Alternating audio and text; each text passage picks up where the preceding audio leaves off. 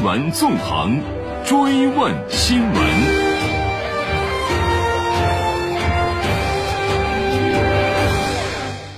新闻纵横，追问新闻。为深入贯彻习近平总书记在庆祝海南建省办经济特区三十周年大会上的重要讲话精神，落实中共中央、国务院关于支持海南全面深化改革开放的指导意见要求，加快建设高水平的中国特色自由贸易港。中共中央、国务院昨天印发了《海南自由贸易港建设总体方案》。总体方案指出，海南自由贸易港的实施范围为海南岛全岛，要求对标国际高水平经贸规则，解放思想，大胆创新，聚焦贸易投资自由化便利化，将海南自由贸易港打造成为引领我国新时代对外开放的鲜明旗帜和重要开放门户。在新冠肺炎疫情仍在蔓延、全球经济衰退风险加大、贸易保护主义却在抬头的当下，发布海南自由贸易港建设总体方案有着怎样的意义？总体方案如何规划海南自由贸易港未来的定位、目标、愿景？又在哪些制度和步骤规划上为海南自由港的建设、海南自贸港的建设指明了方向呢？我们来听总台央广记者柴华、辛如记、朱勇的报道。中国国际经济交流中心首席研究员张燕生认为，海南自由贸易港建设总体方案此时发布，表明了中国用实际行动支持经济全球化，构建人类命运共同体。全球化是分上半场、下半场，推动上半场这个开放的国家，往往在下半场它会转向保护主义。那么在这种情况下呢，我们可以看到，就是海南的自由贸易港呢。很大程度，实际上它是在逆全球化的环境中，在贸易保护主义的环境中，它是继续的推动经济的全球化的一个非常非常重要的这么一个全球开放层次最高的区域和平台。因此，海南的自由贸易港建设呢，你要建设一个全球的开放水平、开放层次、开放的标准最高的这么一个特殊区域呢，它的这个开放呢。表现的还是一个宽领域的开放吧，实际上它是在十几个领域、三十九个项目，然后来推动自由化和便利化。宽领域是它的一个非常重要的特点。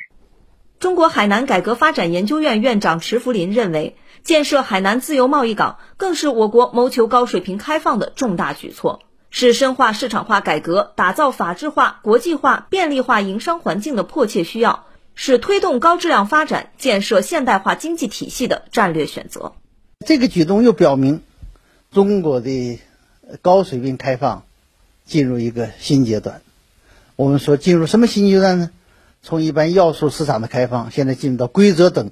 制度型的开放。与此同时，那么我们也知道，海南建省办特区三十二年了。那么，如何把海南更好的发展起来，是吧？使海南不仅在我国的改革发展中扮演重要角色，而且在面向整个印度洋、太平洋扮演一个重要角色。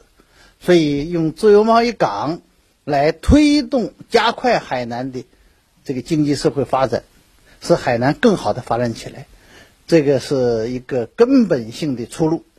总体方案提出分三步走的发展目标。到二零二五年，初步建立以贸易自由便利和投资自由便利为重点的自由贸易港政策制度体系，营商环境总体达到国内一流水平，市场主体大幅增长，产业竞争力显著提升，风险防控有力有效。到二零三五年，自由贸易港制度体系和运作模式更加成熟，以自由、公平、法治、高水平过程监管为特征的贸易投资规则基本构建。实现贸易自由便利、投资自由便利、跨境资金流动自由便利、人员进出自由便利、运输来往自由便利和数据安全有序流动。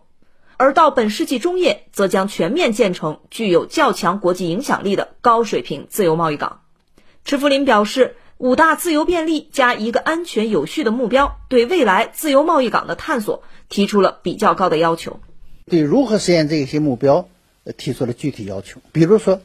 这个货物自由贸易，又给你呃提出来要打破一切的这个啊，就首先是一个零关税，比如呃投资自由便利，那就是承诺准入制，符合国际惯例的各种投资规定，并且严格的产权保护，如何能按照五大自由便利，按照中央的具体要求，形成有可行性的，而且有严格规范的行动路线？我想这一条特别重要。中国银行首席经济学家曹远征则表示。自由化无法一蹴而就，要实现五大自由便利乃至其后的全面建成具有较强国际影响力的高水平自由贸易港，必须分步走。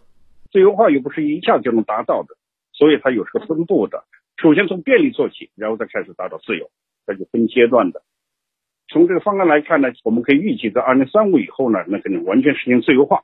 那么在二零二五以前呢，主要是通过便利化为自由化。创造一个基础环境，比如说以我最熟悉的金融方面呢，他已经把目标提出来了，说二零三五年是在资本项下，在债券中间呢要实行完全自由化。那么为此呢，他现在是第一步要做的是利用好现在海南自贸港所的特别账户体系，然后是在贸易结算方面开始呃首先做起，同时呢这个体系呢还不是过去的那种体系，而是变成用大数据。用高科技，比如说电子围栏等办法，然后呢来进行推进。那么这既是一个技术进步的反应，同时也是为自由化提供了新的一个便利条件，以此来构成一个基础设施。在这基础设施上，也能谈到其他方面的一些进一步的安排。